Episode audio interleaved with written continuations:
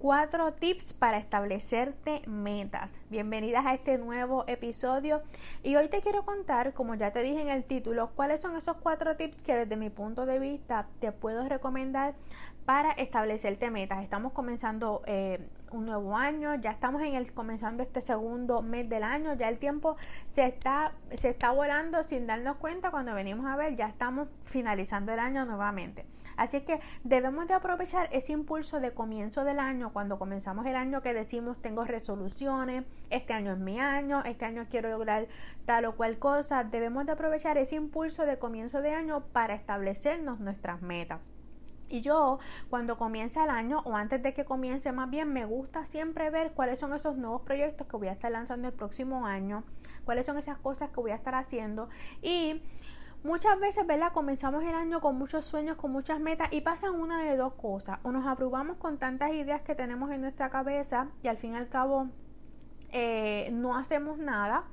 O postergamos demasiado, demasiado y tampoco hacemos nada, ¿ok? Así es que yo lo que estoy tratando de hacer en este episodio es darte unos tips para que tú puedas utilizarlos a tu favor para evitar eso, para evitar que te abrumes y para evitar postergar, porque debemos de mantenernos enfocados. Primero que nada, tienes que tener enfoque, tienes que tener ese deseo y esas ganas de poder lograrlo, de lograrlo, si no, no lo vas a cumplir. Recuerda que las metas son tuyas y si tú no te propones hacer tus cosas, eh, lo que tienes que hacer y tomar acción, nadie lo va a hacer por ti.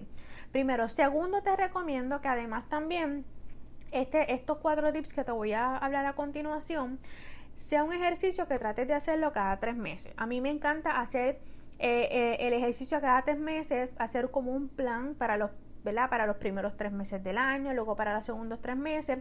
No me gusta hacer un plan para el año completo porque situaciones y cosas pasan en el camino. Si por ejemplo tú te, te propusiste una meta en los primeros tres meses y hubo algo que tú dices, para la próxima tengo que ajustar esto, pero yo tengo un plan que se, que se termina en diciembre, pues imagínate eh, de qué manera, entonces yo tengo que volver a alterar el plan del año completo para ajustar una única cosita. ¿Ok? Así es que también cosas pueden suceder, como por ejemplo en estos últimos años, estos últimos dos años que hemos tenido pandemia, de un momento a otro todo cambió y muchísimas personas tuvimos que cambiar los planes que teníamos para nuestro negocio. Así es que para, para mí se me hace mucho más fácil y mucho más cómodo y no abrumarme tampoco, eh, hacer mi plan para los primeros tres meses, ya cuando voy cuando va transcurriendo aproximadamente un mes y medio, ya voy analizando, ¿verdad? Obviamente no puedo esperar que, que pasen los tres meses completos, ya voy entonces analizando cuál va a ser mi cuáles van a ser mis planes, o más bien ya los he analizado, pero ya me voy entonces encaminando y organizando para los próximos tres meses. Ok, así es que eso también es otro tip que te puedo dar. Y bueno, comenzando entonces con los tips que te voy a dar hoy para establecerte metas. El número uno es que tienes que ser específico. ¿Qué quieres lograr? Desglósalo de tu cabeza. Muchas veces tenemos demasiadas ideas en nuestra cabeza de cosas que queremos lograr y lo dejamos allí. Y lo dejamos allí. Una de las cosas que yo siempre hago para comprometerme, tú puedes hacer, eh, ¿verdad? Es un ejercicio que te ayuda a comprometerte y también a ir, ¿verdad? Eh, caminando hacia esa meta que quieres lograr. Primero es desglosarlo de tu cabeza, todo lo que tengas en tu cabeza, llévalo a papel y lápiz. Búscate una libreta, un journal, una hojita con un papel, un bolígrafo y escribe todo, todo lo que, lo que tú quisieras lograr, escríbelo en un papel. Una vez lo tengas en, un papel eh, escrito, comienza a hacer el orden de tus prioridades.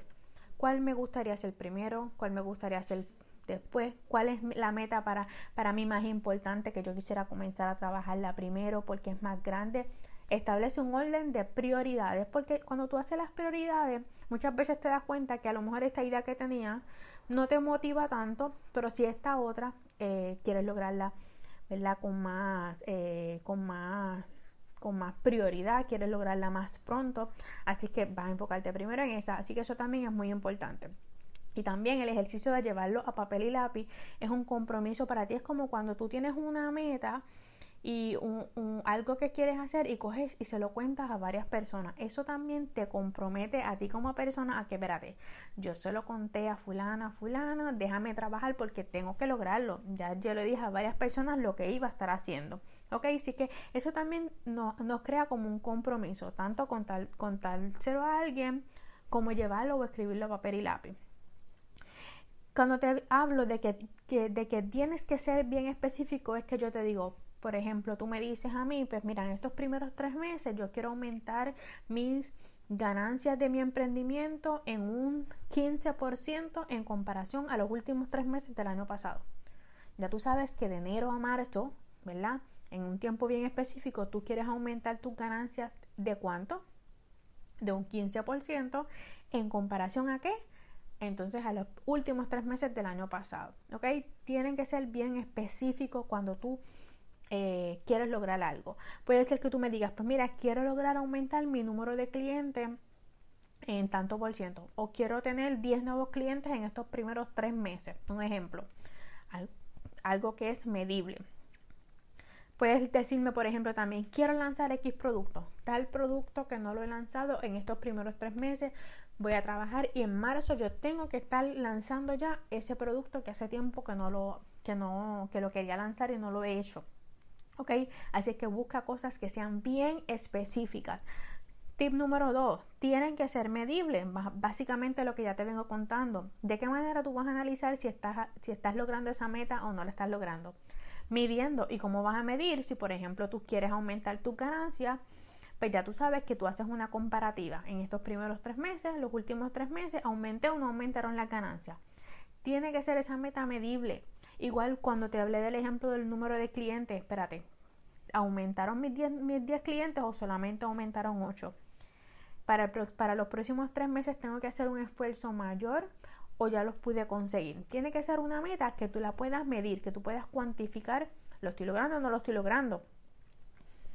El punto número tres, alcanzable y realista. Una meta eh, tiene que ser alcanzable y a esto me refiero. La, la meta debe de ser ambiciosa, ¿verdad? Muchas veces tenemos metas que sean ambiciosas, pero a la misma vez debe de ser posible.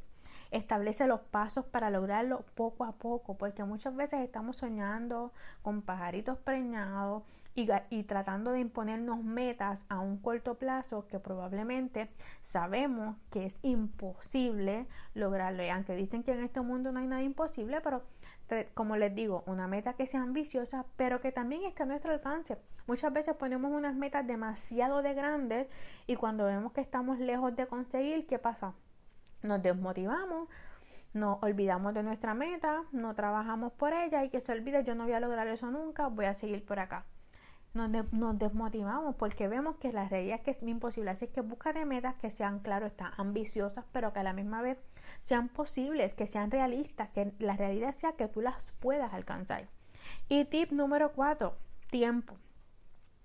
Es sumamente vital, en tips anteriores te hablé de esto también, es sumamente vital que tú le pongas tiempo a las metas. Ponle fecha a tus metas, una fecha clara para tal fecha, tal mes, tal día. Yo tengo que haber logrado esto. Así vas a ir marcando tus límites y sabes que tienes X cantidad de tiempo para ir realizando esas pequeñas acciones que te van a llevar a tu objetivo. Porque si no pones un tiempo y tú dices, no, yo tengo que lograr tal cosa, sabes que pasan los días, las semanas, los meses, los años y no logras nada. Así es que ponle fecha. El año pasado cuando yo estaba yo quería lanzar mi podcast, eso fue lo que yo hice. Yo comencé en enero. Ya yo tenía con la idea desde el año anterior. En enero dije, "¿Sabes que este año es mi año de lanzar el podcast?" Es mi año de lanzar el podcast. Entonces me lo propuse para los segundos, eh, ¿verdad? Comencé mis primeros tres meses. Para el segundo, para el segundo trimestre fue que me propuse. En este trimestre yo voy a lanzar mi podcast. Ya venía trabajando con él, pero en este entonces lo lancé en mayo. Este y la realidad es que ¿verdad? Era un proyecto que yo quería hacer, que yo lo veía sumamente lejos, pero una vez Y la realidad era que un proyecto que yo quería hacer hacía mucho tiempo, que yo lo veía sumamente lejos, pero paso a pasito a través de los días comencé a trabajar hasta que en mayo ya lo estaba lanzando. Así es que bueno, estos son mis cuatro tips que yo te puedo recomendar para establecerte metas. Como siempre, vuelvo y te repito, recuerda que tus metas son tuyas, nadie más va a trabajar por ellas. Así es que mantén el enfoque, no te abrumes, ve trabajándolas poco a poco, establecete metas trimestrales donde puedes hacer tareas pequeñas poco a poco que te van a ir llevando a cada vez más estar más cerca de tus sueños y tus metas. Así es que espero que te haya gustado este episodio. Nos vemos la próxima semana en un nuevo episodio.